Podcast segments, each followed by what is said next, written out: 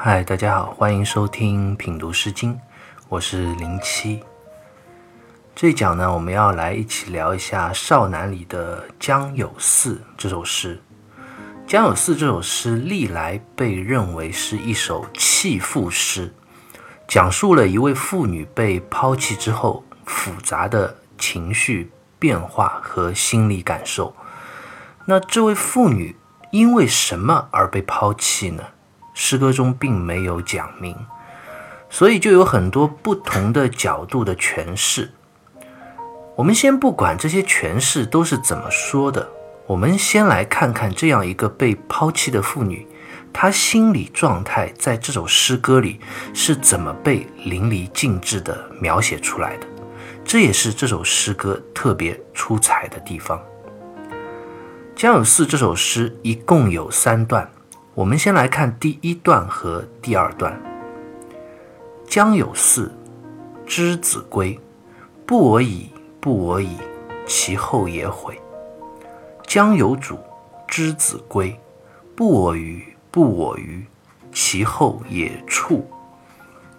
江有四，之子归，不我已。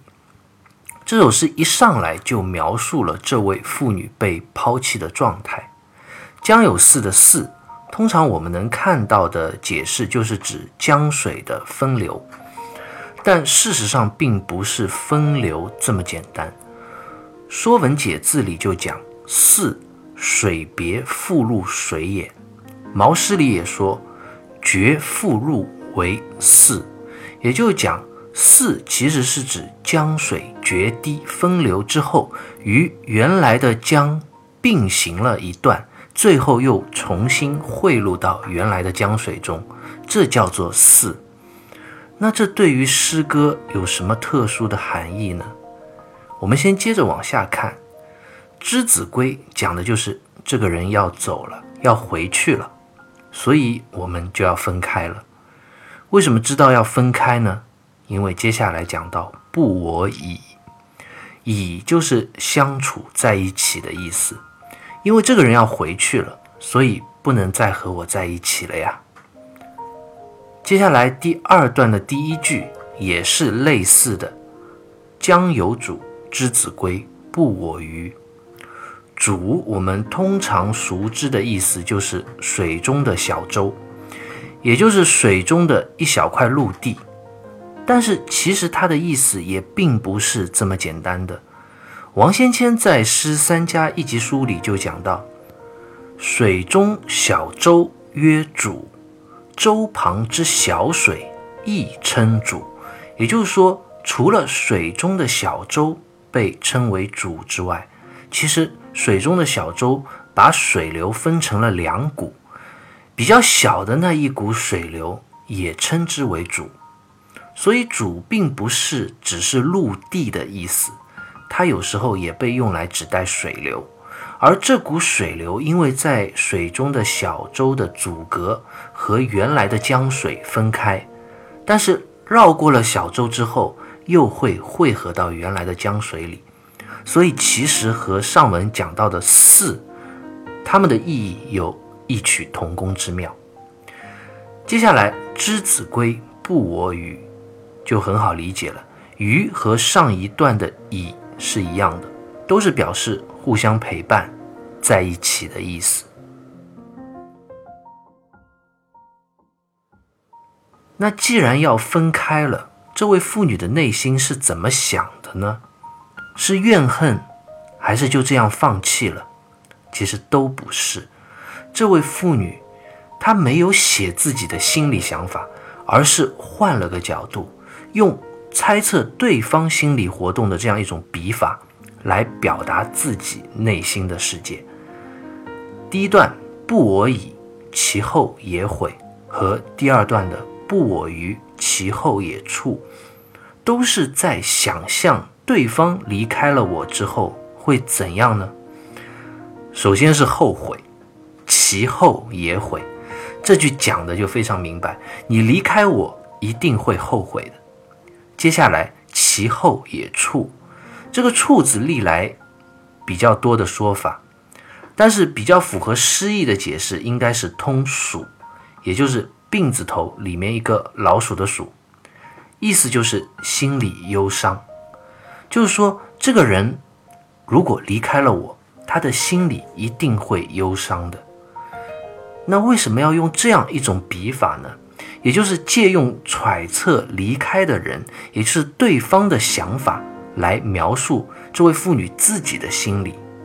这当然也是有原因的，因为这位妇女还抱有一丝最后的希望，她希望这位离开她的人能够回头啊，能够破镜重圆。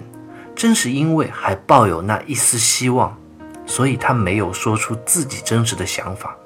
事实上，因为自己的想法也无需去说明，他真实的想法就是想希望对方别走，别离开他。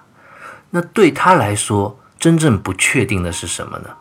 是对方的想法，所以他只能去揣测对方的想法。对方是不是后悔了呢？是不是心忧了呢？是不是有那么一点和我一样的一丝不舍呢？想要回来和我继续在一起吗？这不仅是一种揣测，更是这位妇女一种希望和期望。有人说，这位妇女说“其后也悔”和“其后也处”是源于心中的怨恨，其实并不见得。我个人看来，倒更多的是表达了一种期望和期待，希望对方能够因为离开我而。后悔、忧伤，从而迷途知返，重新回来跟我相伴，相互在一起。为什么我们能够那么明确的知道这位妇女她内心是期望这个离开她的人是会回来跟她复合的？其实从另外一个点我们也能看到，就是这第一、第二段一开始讲到的“将有事”和“将有主”，这个“事”和“主”的意思。我们应该还记得，其实都是表示那种暂时分开了江水，但是最后又汇入江水的支流和分流。这其实也是一种隐喻，表达了这位妇女对于分开之后还能够再次相聚的愿望和渴望。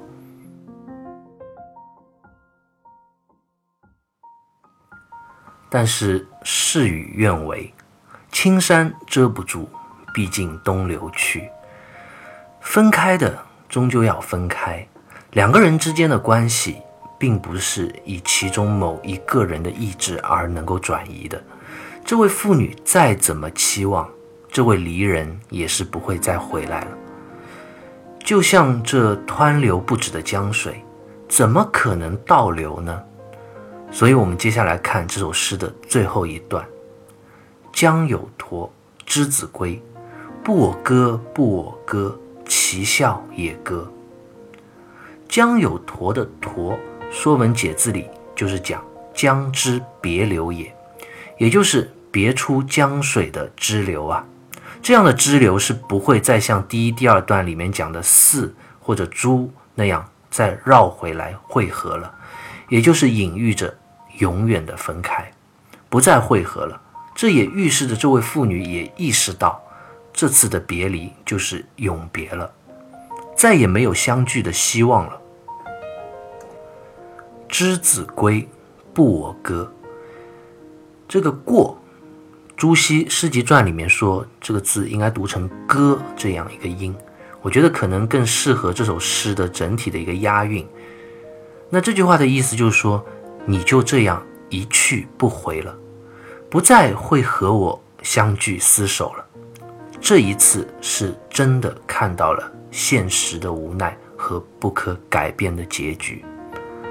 面对这样无法改变的事实，面对这样的一种无奈，最后当然也不会再抱有希望去揣测对方的心思了，而是用一句“其笑也歌”来作为结尾。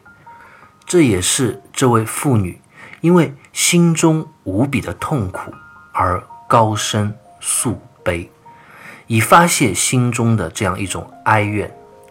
笑歌当然不是指我们一般说的歌唱，这时候哪还有心情去唱出有曲调的歌曲啊？韩诗里就说：“歌无章曲曰笑。”就是那种大声的痛苦的哀嚎，是没有章曲和曲调的，这种叫做笑。其实我现在也还不太清楚，古人所谓的笑到底是怎样一种的发声方式。但是有一位古人就是以笑而闻名古今的，那就是魏晋时期竹林七贤之一的阮籍。所以有“激情阮笑”一说，就是讲魏晋时期竹林七贤中的两个代表人物，一个是嵇康，他善于古琴，善于弹琴。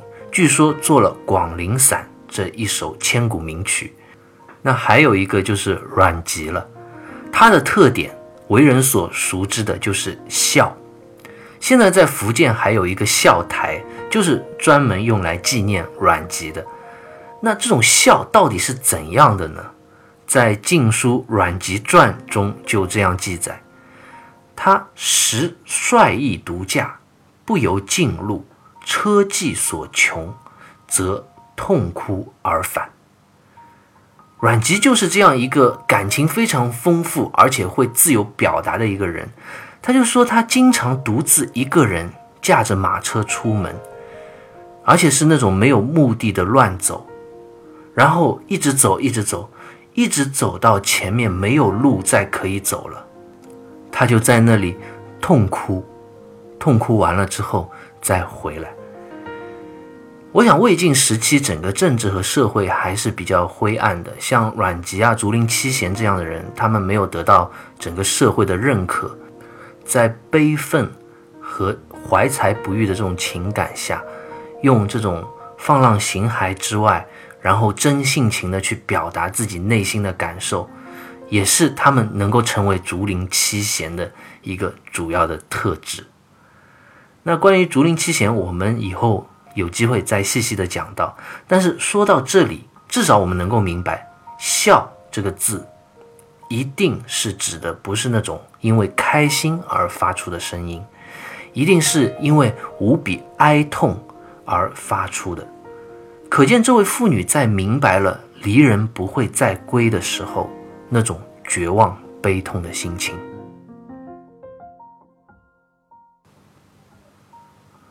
最后，我们还是要来讲一下关于这位妇女为什么会被抛弃呢？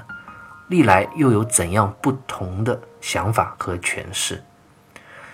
清代方玉润在《诗经原始》里就认为，这首诗讲的是商妇为夫所弃的故事，也就是讲这个妇女是一位商人的妻子。古时候的商人是行忽不定的，经常在各地做生意、做买卖。可能到了一个地方，就与当地的一名妇女相爱成婚，但是过了一阵子，或者过了几年，就又要到其他地方去经商了，所以就抛弃了这位妇女。这种情况在古代还是经常发生的。白居易在《琵琶行》里也写道：“商人重利轻别离。”对于商人来说，利益才是最重要的，而不在乎感情和离别。方玉润的这种说法、这种解释，历来被接受的还是比较多的，也是比较常见的一种对于江有四这种诗歌背后故事的诠释。那另外还有一种说法呢，就是《毛诗》里所讲的“敌不以应倍数”的故事，也就是说，一位女子出嫁，但是却没有带上自己身边的随嫁的妾女。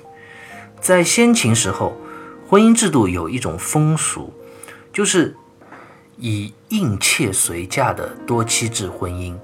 应就是指随嫁的人，这位本来应该跟着一起随嫁的妾女，因为女子出嫁没有带上她，所以她心里非常的埋怨和哀怨，才引发出了《江有四》这样一首诗，就是说。